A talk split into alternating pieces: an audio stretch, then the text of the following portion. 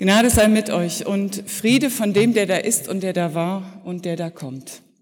Amen. Ich habe an Weihnachten, ähm, ich bin auch Religionslehrerin, in meiner Neuner Klasse gefragt, ähm, liebe Leute, was ist denn eigentlich das Wichtigste an Weihnachten für euch? Und ich war platt. Das Wichtigste sind nicht die Geschenke und das Wichtigste ist auch nicht das gute Essen, sondern dass die Familie zusammenkommt. Ich vermute, das Wichtigste bei der Konfirmation ist nicht das viele Geld, ist auch nicht das gute Essen. Das Wichtigste ist, dass die Familie zusammenkommt. Ich, Konfirmand, ich, Konfirmandin, bin so wichtig, dass sie zum Teil von weit her kommen, um mit mir zu feiern. Familie ist wichtig. So wichtig, dass es uns Eltern manchmal die Tränen ins Gesicht treibt, wenn wir wüssten, wie wichtig wir unseren Kindern sind. Und das zu hören gehört, tut gut, gerade heute, wo diese jungen Leute in ihren schönen Kleidern und Anzügen so erwachsen aussehen und wir ahnen, dass sie uns immer mehr weggehen oder ich sage es mal anders, dass sie sich immer mehr lösen werden von uns. Eine Geschichte vom Lösen und Wiederfinden haben wir eben gehört. Ich zitiere nochmal Lukas 2,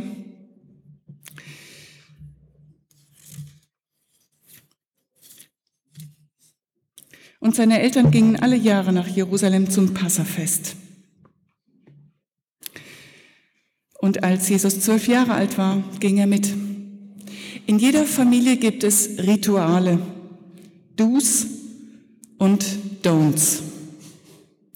Bei uns zu Hause ist das das Tischgebet, dass wir nicht essen, ohne dass wir vorher Gott gedankt haben. Es ist auch, dass wir uns sagen, wenn wir weggehen und wann wir wiederkommen. Aber schon wenn man das hört, kann man sich vorstellen, dass sowas nicht unwidersprochen ist. Warum muss ich meinen Eltern immer sagen, wann ich gehe und wann ich wiederkomme? Und wieso kann ich nicht einfach essen, wenn ich Hunger habe? Warum muss ich warten, bis man alle zusammen an einem Tisch sitzt? In frommen Familien Warum muss ich warten, bis das Tischgebet gesprochen ist? Und bei uns war es sogar in meiner Kindheit noch so, dass sonntags aus der Bibel vorgelesen wurde. Wie langweilig ist das denn? Es gibt Do's and Don'ts. Wie alle Jahre marschiert Jesus brav mit seinen Eltern mit nach Jerusalem zum Fest. Und ich stelle mir vor, das war so eine Art Kirmes. Das ist wie wenn Ostern auch immer die Frühlingskirmes da auf dem Marktplatz ist. Nach diesen religiösen und weltlichen Feiern geht's wieder zurück in den Alltag. Und der Zwölfjährige bleibt einfach da. Da blieb der Knabe Jesus in Jerusalem und seine Eltern wussten es nicht. Er macht sein Ding. Wir gehen mal spazieren, sagen die halbwüchsigen Töchter zu den Eltern. Spazieren. Die Eltern runzeln die Stirn. Und als die Töchter wiederkommen, schnuppern die Eltern an ihnen. Habt ihr geraucht? Äh, nö. Aber da waren so Jungs, die haben geraucht. Ja, klar. Kluge Eltern belassen es dabei und schlucken ihre Angst vor falschen Freunden, vor falschen Gewohnheiten runter und hoffen, dass alles gut wird. Sein Ding machen. Es kommt die Zeit, da muss man sein Ding machen und selbst probieren, wie das schmeckt. Das Bier, die Zigarette, der Sex. Da muss man provozieren und einfach mal das Gegenteil machen von dem, was die Eltern sagen. Man muss es einfach um herauszufinden, was für einen selber richtig ist. Für Eltern und Kinder sind die endlosen Diskussionen um Schularbeiten machen, Instrument üben, begrenzte Zeiten am Computer und am Handy, Zimmer aufräumen, vielleicht um die Freitagsdemos for Future, anstrengend, aber nötig, damit man den eigenen Standpunkt findet.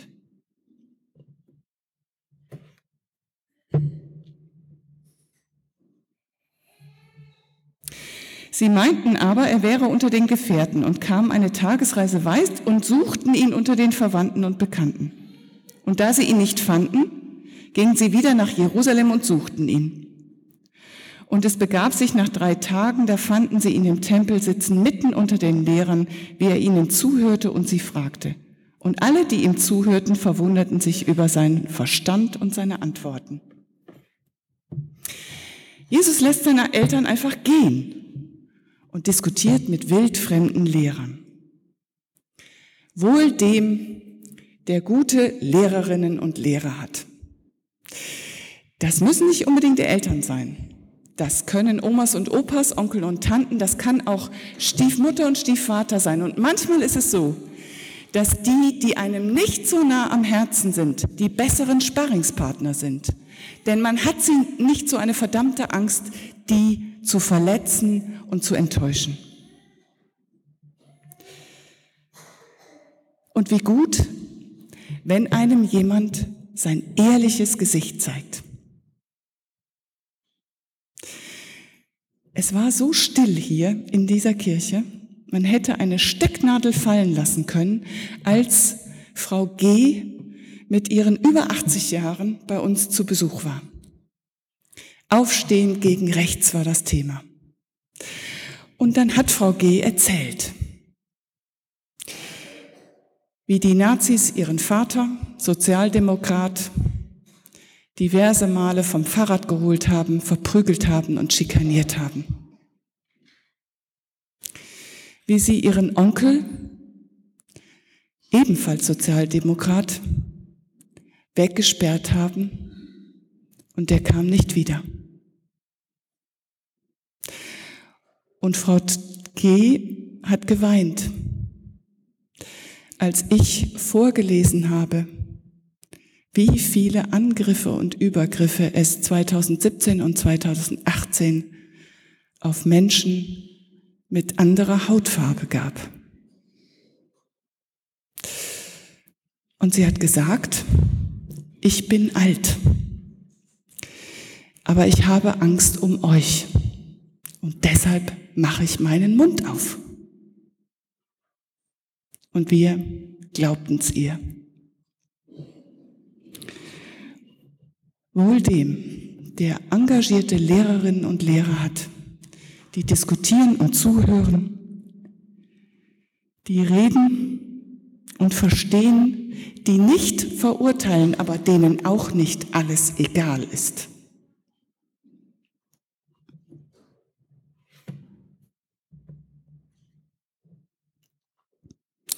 Und als sie ihn sahen, entsetzten sie sich. Und seine Mutter sprach zu ihm, mein Kind, warum hast du uns das getan? Siehe, dein Vater und ich haben dich mit Schmerzen gesucht. Klar haben Eltern Angst um ihre Kinder. Aber nur damit meine Eltern keine Angst um mich haben, darf ich als Kind doch nicht darauf verzichten, mich auszuprobieren. Durchwachte Nächte, Schreierei, Türen schlagen, Schweigen, schlechtes Gewissen gehören dazu, auf beiden Seiten.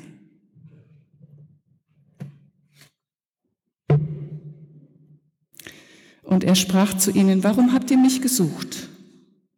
Wusstet ihr nicht, dass ich sein muss in dem, was meines Vaters ist?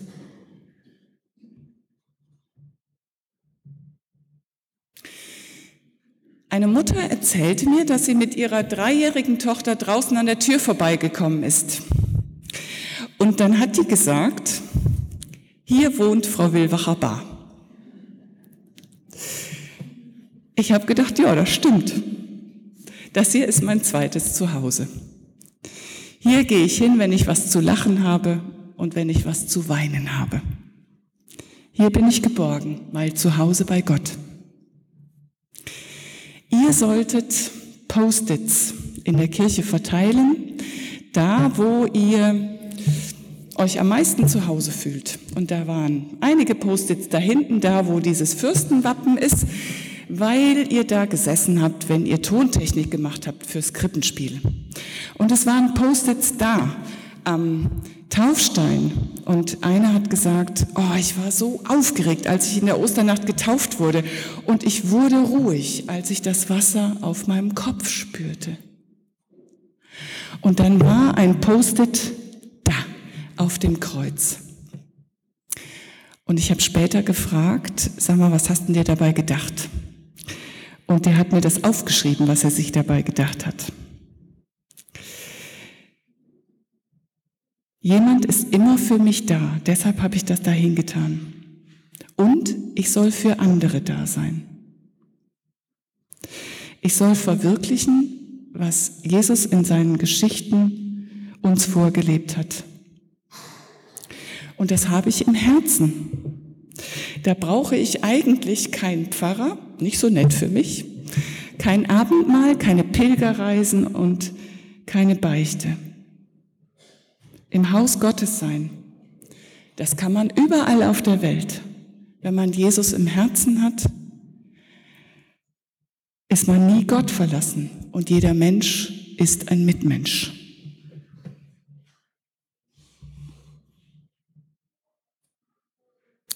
Und sie verstanden das Wort nicht, das er zu ihnen sagte. Sie verstanden nicht. Manchmal versteht man sich nicht. Und je näher man sich ist, umso weher tut es. Plötzlich erzählt er nichts mehr von seinen Freunden. Plötzlich nimmt sie mich nicht mehr mit auf ihren Gefühlsachterbahn. Sie und er ist verschlossen. Auch für uns Eltern ist es gut, im Haus Gottes zu Hause zu sein, zu wissen, unsere Kinder sind uns geschenkt. Vom Leben sagen die einen. Mir ist es sympathischer zu sagen, von Gott, sie sind uns von Gott geschenkt. Und der zieht sich nicht einfach aus der Verantwortung für unsere Kinder raus. In bangen Nächten war es mir immer ein Trost, dass ich für unsere Töchter beten konnte und kann. Gott, ich weiß nicht mehr weiter. Ich weiß nicht, was richtig und falsch ist. Vielleicht habe ich ihnen auch Unrecht getan. Ich befehle sie dir an und ich bitte um dein Erbarmen. Nicht immer bin ich danach eingeschlafen, aber immer war mir das Herz ein bisschen leichter.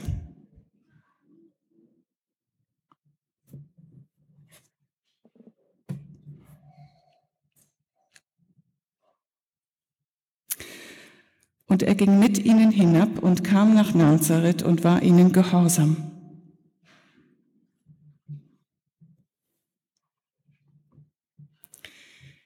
Nach Kämpfen und Reibereien, Tränen und Wutanfällen, Enttäuschungen und großen Sorgen kommen auch wieder entspanntere Zeiten, an denen das Miteinander leicht ist, der Draht wieder da ist, man gerne nach Hause kommt und zu Hause ist. Pour le meilleur papa du monde, für den besten Papa der Welt, steht auf der Weinflasche, die er ganz gerührt in der Hand hält. Er hat Stunde um Stunde mit ihr die Masterarbeit in Französisch korrigiert. Und er erinnert sich an den furchtbaren Streit vor einigen Jahren, genau an Weihnachten. Und er weiß noch genau, wie sich das anfühlte. Er ist gerührt und dankbar. Gott weiß, wie, wie dankbar er ist. Und der Friede Gottes, der höher ist als all unsere menschliche Vernunft, der bewahre unsere Herzen und Sinne in Christus Jesus. Amen.